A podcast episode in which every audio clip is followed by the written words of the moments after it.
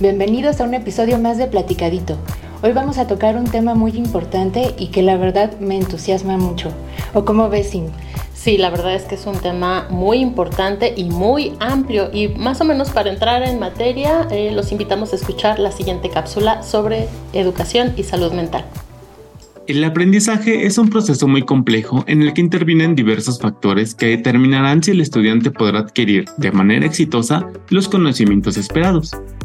Entre esos factores, y tal vez uno de los más importantes, se encuentra su salud mental.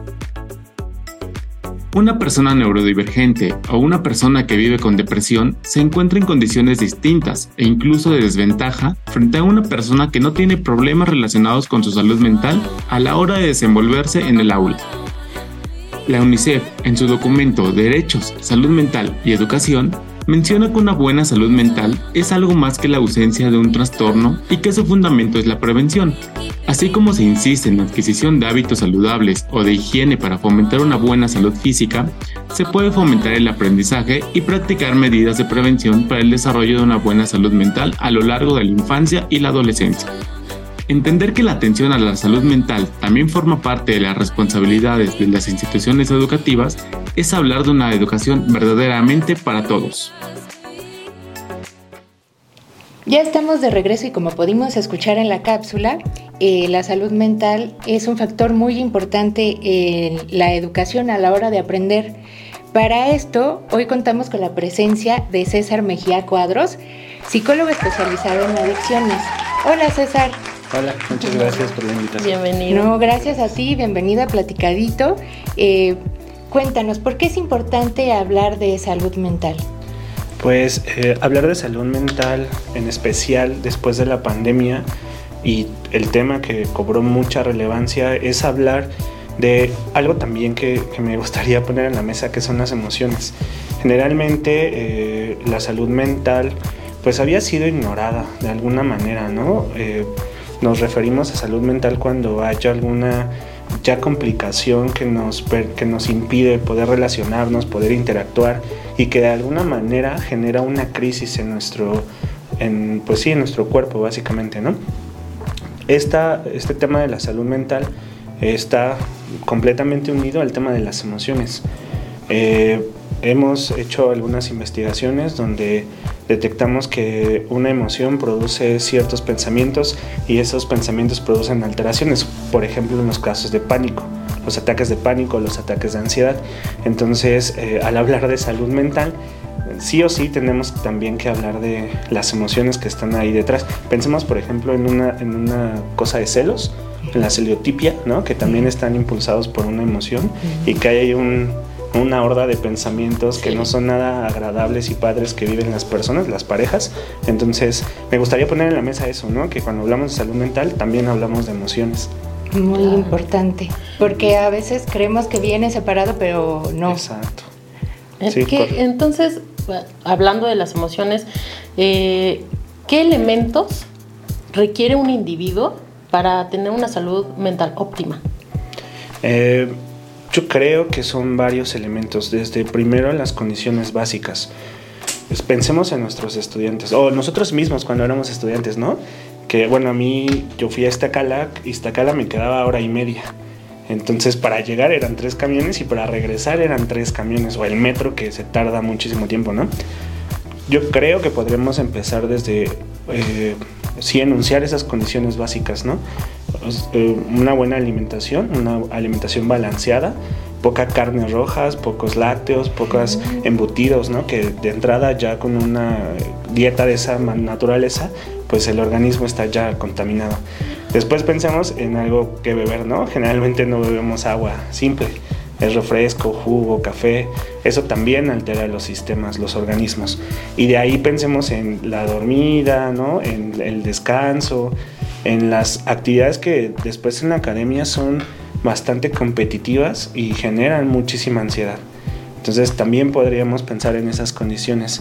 Eh, podríamos también pensar en que ah, para algunos que, las actividades académicas son una forma de escape inclusive de una relación, de la relación con la familia, ¿no?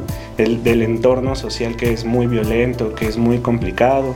Entonces, con todas estas eh, características o todas estas situaciones, circunstancias, hablar de una condición óptima pues está muy complicado, ¿no? Si a eso pensamos que nuestros alumnos, por ejemplo, eh, tienen eh, un estatus socioeconómico medio, ¿no? Que la beca eh, es una forma de poder seguir estudiando. Y bueno, qué bueno que existe la universidad porque es básicamente gratis estudiar. Entonces, creo que ya son muchas condiciones a las que se enfrentan los estudiantes que hacen que la situación de decir una óptima salud mental es muy complejo, ¿no? Claro. Sí, la, palabra sería ideal, ¿no? En todo caso, porque lo ideal sería contar con esas condiciones eh, inmediatas que están bajo nuestro control, como lo decías, que es la alimentación, que es mi sueño, es este autogestión emocional, me imagino igual. También, sí, Y las que no están en nuestras manos, que son las condiciones sociales, económicas, eh, familiares, que también salen del control del individuo, ¿no?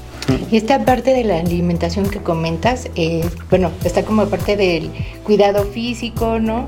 El cuidado, digamos que para una salud integral, o está la salud mental, la salud, digamos, física, y también está la parte emocional, y yo aumentaría la espiritual, ¿no? O sea, que ya cada quien, digamos, predica algo, eso es muy personal, pero están todas esas cosas que luego creemos que no son importantes. Y eso que comentabas de la, de la alimentación, de los embutidos y todo esto, pues qué es lo que comemos más cuando son, bueno, cuando fuimos estudiantes, claro. ese tipo de cosas, ¿no? Así de el hot dog, el sándwich, la torta, la torta, o sea, comida rápida, un refresco, un tamal, una torta, los tacos de canasta, los tacos de canasta. Sí, clásicos de Ciudad Universitaria. Entonces, la verdad es como, pues cosas que estén rápido y a tu alcance claro. y cuando tuvimos esa edad y las personas que tienen esa edad ahora, pues no, o sea, tienen igual, viven en prisa y consumen lo que pueden, ¿no? Sí, y yo, yo sumaría que, que este, ¿cómo decirlo? Esta eh, rush de la vida ha hecho que todo sea rápido. Entonces, corre acá, corre allá, que no sé qué, que quién sabe qué. Entonces, estas eh, condiciones generan que estos alimentos además son baratos, ¿no? Exacto. Y, son casi fast food, ¿no? Sí. Entonces, bueno, el fast food de, Ciudad Universitaria. Claro, es ese. Identidad de, de algunas entidades, ¿no? En, en Iztacal había la calle del hambre, ¿no? En donde había infinidad de puestos donde tú podías comprar casi, toma, ten, ¿no? No tengo el gusto. Un día vayan, es muy divertido. Entonces, todas esas cosas hacen justo que dejemos la condición emocional y mental básicamente hasta el final, ¿no? Sí. Ahora, si sumamos a todas esas condiciones sociales las cosas que se viven en las aulas, ¿no? Profesores exigentes, pienso en los de medicina, ¿no? Que, que hace no mucho tuvimos un incidente no tan grato, ¿no? Pero bueno, también está la condición de los, del alcoholismo, el consumo de sustancias este, pues que no son legales, ¿no? Que también se suman a las condiciones que enfrentamos como estudiantes que se, enfrentan ellos, ¿no? Entonces son como muchas, son como muchas cosas que podríamos ahí enunciar respecto a por qué es tan complicado y por qué es tan difícil después eh, obtener una eh, salud mental óptima, ¿no? Y quiero aprovechar un poco esto de la espiritualidad que decías. Ese es otro tema, pues, porque pensamos que espiritualidad es religión y, no. tiene nada que ver, ¿no? De hecho, si buscáramos espiritualidad en, el, en Google, todas las definiciones hablan de una, eh, de una línea judio-cristiana y pues bueno, no. Este, acá en el consultorio y con otros colegas estamos eh, trabajando en, en, esas cuestiones, ¿no? Guiados por un maestro, el maestro López Ramos, en ese sentido de la, de la espiritualidad vista como una, un encuentro consigo mismo y de ahí este, lograr otras condiciones como tranquilidad, paz y esas cosas. Sino una serie de creencias que son muy personales, ¿no? Claro. Que no tiene que ver, como dices, con la religión, sino más con quién eres tú. Y bueno, ahora que estamos hablando de eso, ¿qué relación habría entre la salud mental y el, el desempeño de los estudiantes, ¿no? ¿Cómo afecta eso, eh, su estado de salud mental en su desempeño en la escuela y también está la parte que no, o sea, no olvidemos a los docentes, ¿no? De igual qué relación hay entre su salud mental y su desempeño, eh, pues como docente aquí enseñando a, a los universitarios. ¿Qué pasa? ¿Si afecta, no afecta? Ok. Podríamos dividirlo justo en estudiantes y en docentes. Ya hablamos un poco de las condiciones que viven los estudiantes, ¿no?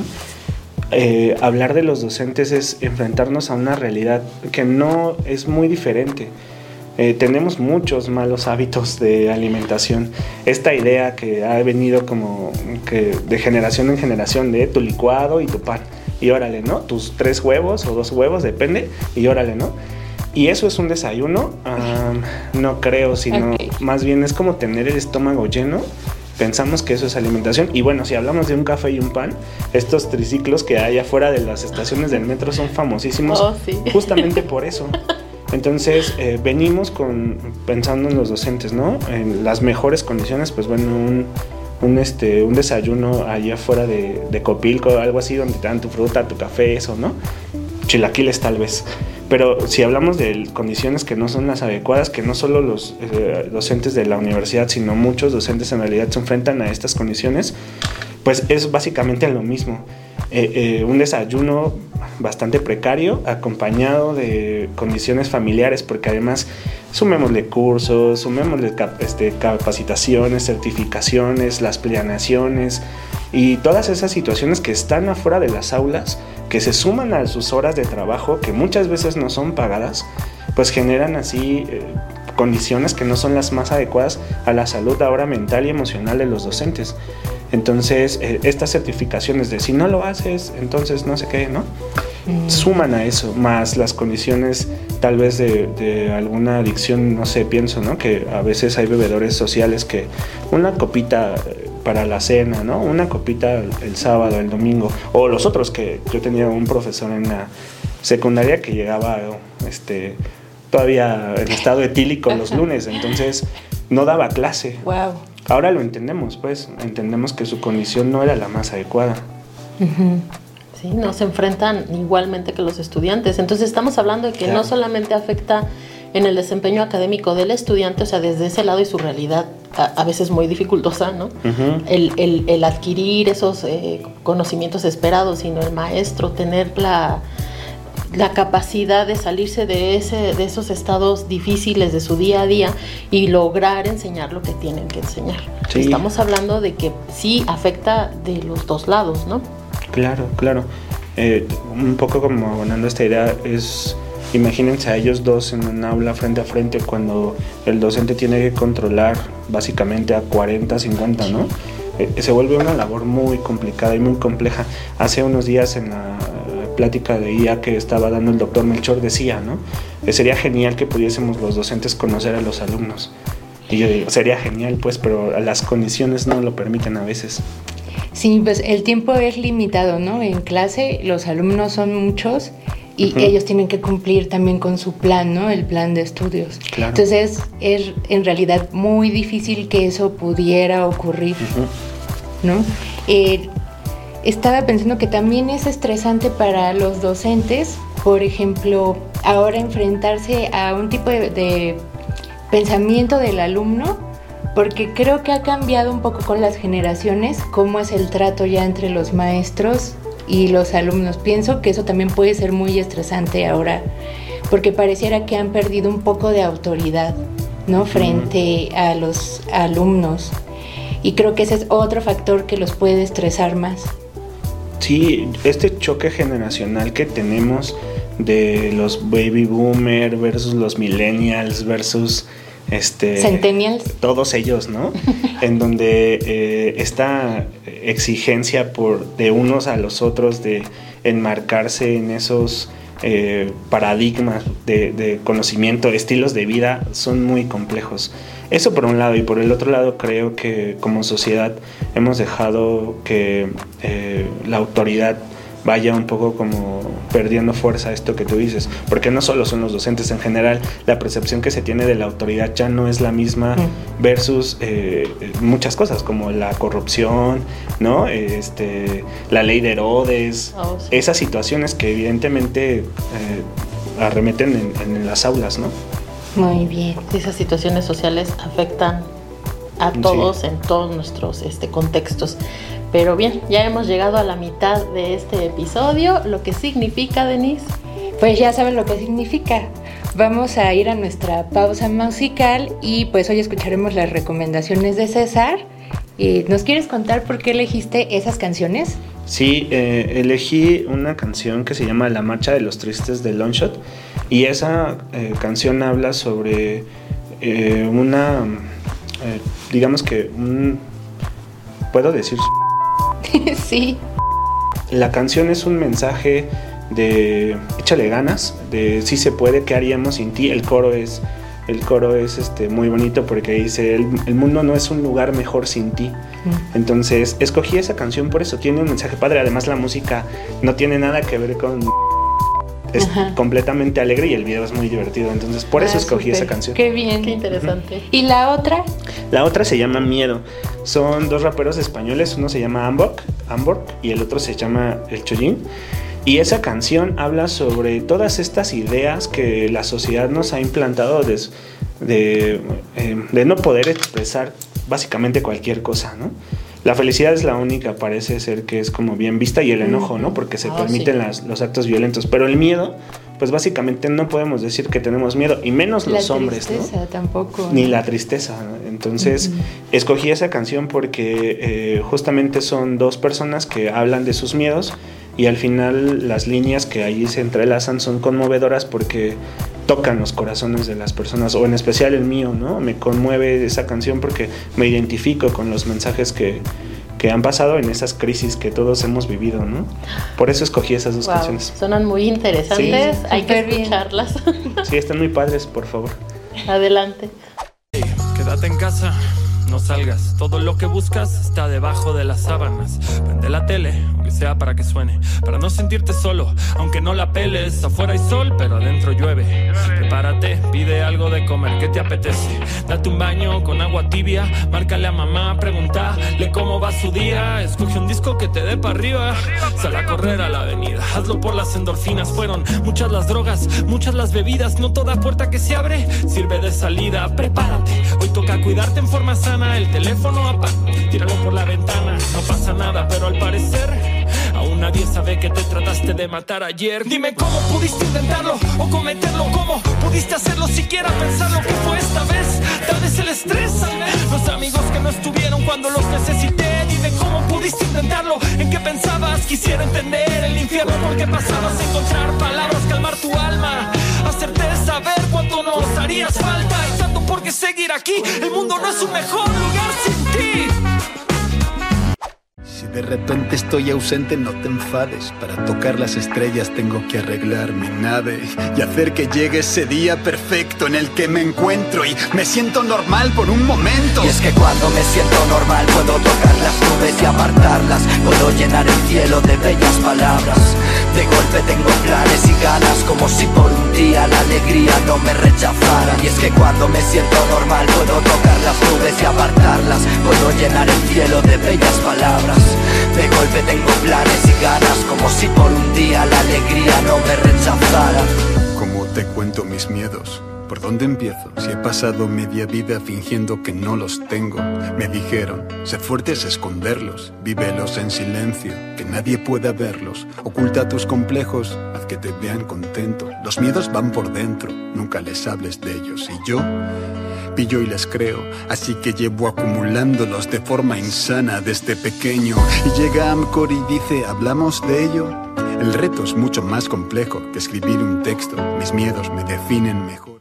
Pues ya estamos de regreso y esperamos que les hayan gustado estas canciones tanto como a nosotros. Y bueno, para continuar con el tema, César, bueno, este tema que es verdaderamente complejo, ¿cómo podrían em, los estudiantes y los docentes identificar que necesitan un tipo de ayuda o atención? Es, está muy para esa pregunta. Eh, puedo identificar varios niveles. Eh, creo que el principal sería em, trabajar en alguna cuestión que, que los haga sentir su cuerpo. Pienso en prácticas como el yoga, como el tai chi, como la meditación, esas prácticas que nos regresan al cuerpo y nos hacen eh, tomar conciencia de él mismo. El, gimnasio no, porque evidentemente el esfuerzo hace que eh, todo el tiempo sea dolor, ¿no? O todo el tiempo sea esta, eh, esta sensación producto del el ácido láctico en los músculos. Entonces estaría complicado, pero una actividad que te lleve al cuerpo en donde tú puedas empezar a sentir, porque sucede mucho que en consulta cuando yo les pregunto, oye, ¿qué sientes con esto, con aquello? No saben identificar qué se siente. Entonces, imagínense ese, ese nivel de sedación que a veces las personas tenemos respecto a algún dolor o alguna cosa, ¿no? Entonces, creo que ese podría ser un nivel. Segundo nivel podría ser generar redes de apoyo. 911 emocional le llamamos, ¿no? En donde yo le pueda decir, oye, ¿sabes qué? Me siento así hoy, este, me pasó esto, no sé. En esa medida poder empezar a hablar de lo que nos sucede, de las emociones y generar vínculos afectivos más estrechos. También pienso que eh, nos hemos acostumbrado a vivir en crisis básicamente todo el tiempo. Que ya acabé la escuela y ahora qué hago? Tengo 17 años de mi vida estudiando y un día ya no hay escuela, ¿ahora qué hacemos? No, pues viene la titulación. Y entonces mil años para titularte, que un diplomado, que no sé qué, que quién sabe qué. Y entonces eh, ese tipo de condiciones también generan muchísimo estrés y muchísima ansiedad y mil cosas más, ¿no? Trastornos de todo tipo básicamente. Podría también dibujar ese escenario.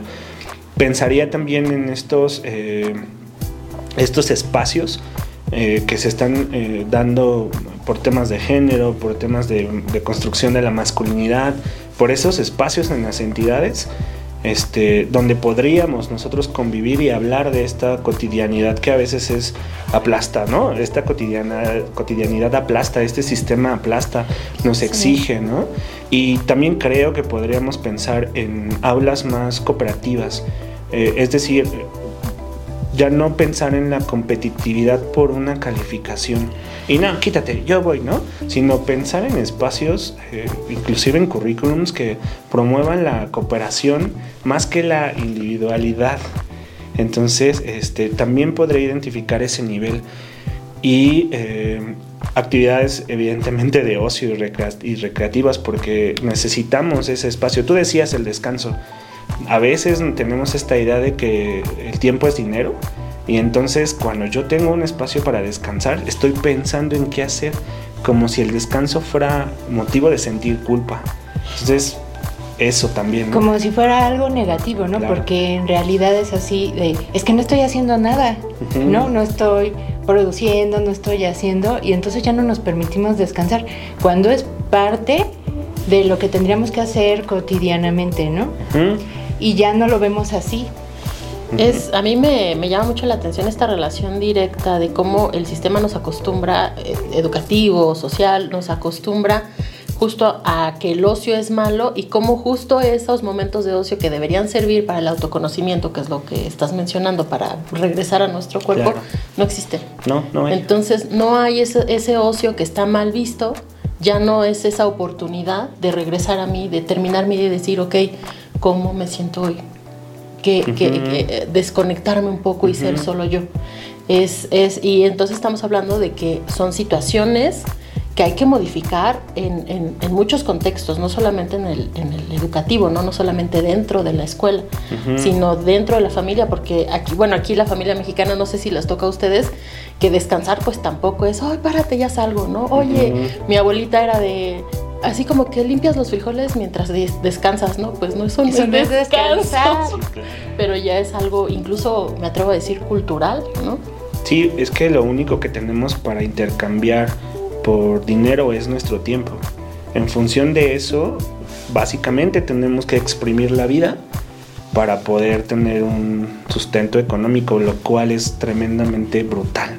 Entonces pensemos en estas eh, personas que cuando se se jubilan, pues duran dos o tres años y después mueren, porque ya no hay un proyecto de vida. O sea, toda esta cotidianidad nos atrapa y establecer un proyecto de vida que no tenga que ver con lo académico es muy complicado, ¿no?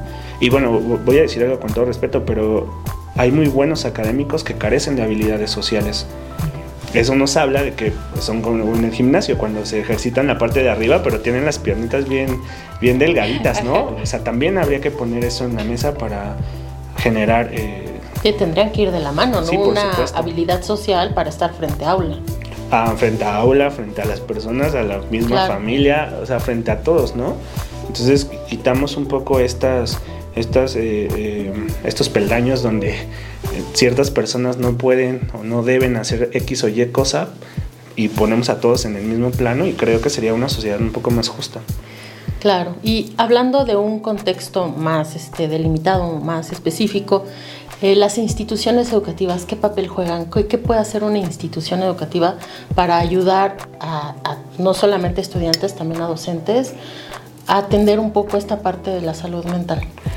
Está muy buena también esa pregunta, porque creo que tendría que ir desde arriba inclusive, ¿no? Desde una política a nivel nacional en donde hubiese una prioridad por condiciones meramente eh, salariales, por ejemplo, pensemos, ¿no? Algo más justo a nivel salarial que le permita al docente poder tener actividades extras en sus tiempos libres para que no pudiese, para que pudiese estar haciendo lo que sea. Si quiere meter las, eh, los pies en la arena, podría hacerlo, ¿no? Sin ningún problema. Creo que por ahí. También yo creo que sería indispensable en el currículum desde el nivel preescolar algo que tenga que ver con las emociones.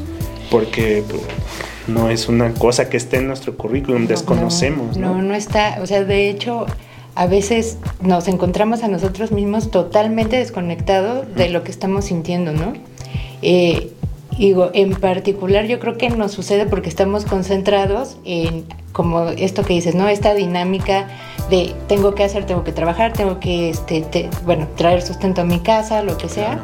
Y entonces nos olvidamos totalmente de eso y no tenemos en nuestra cabeza que la salud es integral, ¿no? O sea, es así de, sí abarca muchas cosas, esto que estás diciendo, está bien que haya en mi universo este planeta que es este estudio, ¿no? Este planeta que es trabajo, este planeta que es eh, eh, crecimiento personal, este planeta que es, eh, pues, cuidar mi cuerpo, ¿no? Hacer ejercicio. o meditar o lo espiritual. O sea, hay, en nuestro universo hay muchas cosas que en realidad perdemos de vista por lo que hay que hacer de inmediato, ¿no? O sea, estamos totalmente ajenos a eso y pasa que esto no, o soy un académico súper reconocido con cero habilidad social, o soy una persona así increíblemente social, pero que le faltan otras cosas, ¿no? Claro. Eh, yo creo que lo difícil es encontrar un equilibrio o crear esta conciencia de que en realidad no somos una sola cosa, o sea, no soy yo solo lo que estudio, no soy yo solo mi trabajo, o sea, hay muchas otras cosas y lo perdemos de vista. Eh, piensa que después de eso quieres tener una pareja y pues las cosas no se dan porque evidentemente no me conozco. ¿no? O piensa que eh, como tratamos al planeta, tratamos nuestro cuerpo. Entonces nos estamos acabando los recursos de básicamente todo. Y ese nivel de explotación lo hemos interiorizado. Entonces está muy complicado. Pero además voy a poner otra cosa en la mesa. Un día vas al médico y te dice, oye, creo que tienes hipertensión. Entonces dices, ¿cómo? ¿Cómo? Entonces, esa hipertensión no se construyó, no, no, se dio un día que te asustaron. O esa diabetes no salió un día que te asustaron. Esa hipertensión se construyó todos los días. Andar deprisa, comiendo mal, mental en el camión, peleándote con medio mundo. Esa hipertensión se construyó así, esa diabetes se construyó así. Y es un proceso que estamos ignorando. Entonces, eso también lo tendríamos que tener claro porque vamos que, volamos a que ya no haya recursos de salud a nivel público para todos nosotros. ¿No? No, no, hace no mucho dijo alguien de salud que va a ser una crisis el día de mañana el, servicio social, porque, el servicio social, el IMSS, esas cosas, porque no van a tener los recursos para atender tanto crónico degenerativa.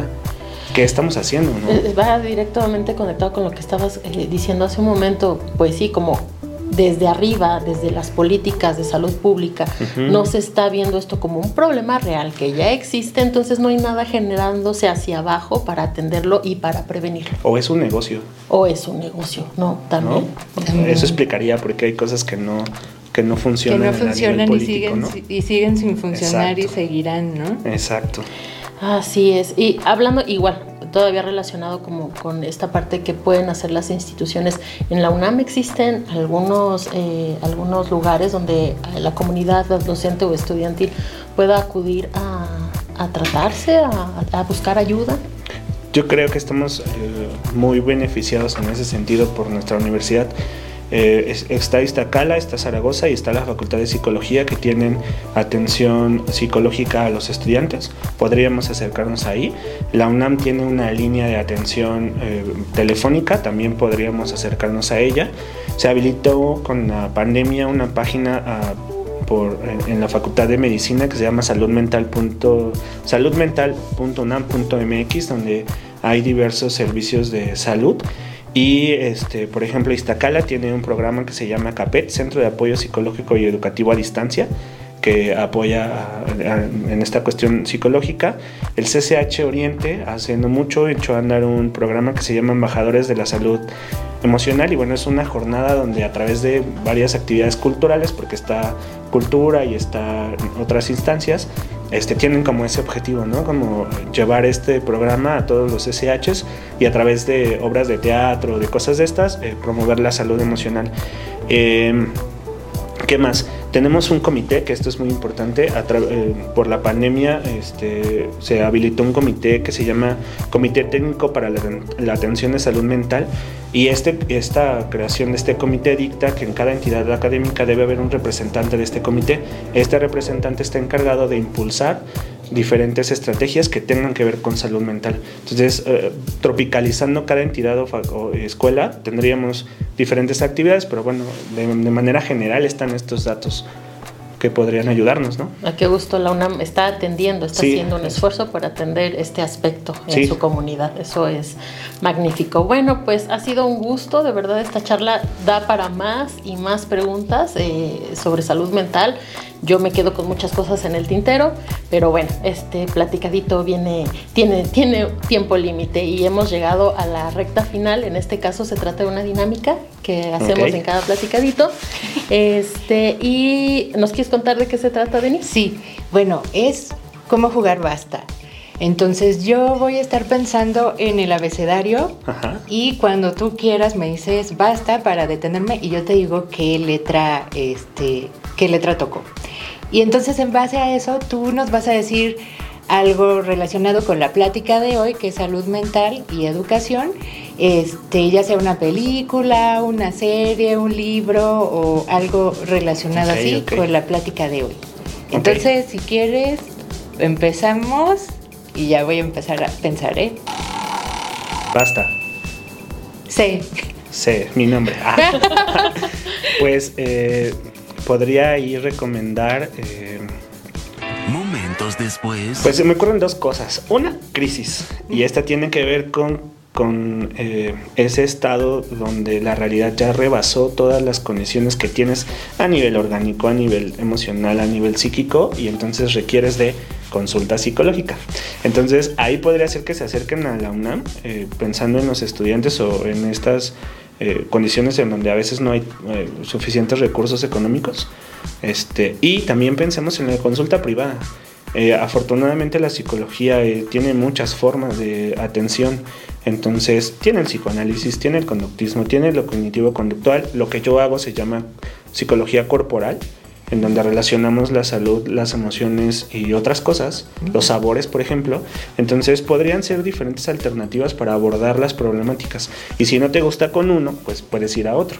El chiste es aquí no quedarse este, cruzado de brazos, ¿no? A veces a los hombres nos cuesta trabajo eh, acudir a, a, que alguien más nos diga algo. Entonces, esas dos se me ocurren.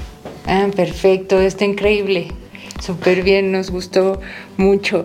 Bueno, Así terminamos un episodio más de Platicadito. Muchas gracias por acompañarnos y no olviden seguirnos en redes sociales como Quiet Unam. Eh, pues muchas gracias César por acompañarnos este día y gracias a todas las personas que nos escucharon y nos vieron a través de Spotify. Los esperamos en el siguiente episodio de Platicadito para contarles más sin, tanto rollo.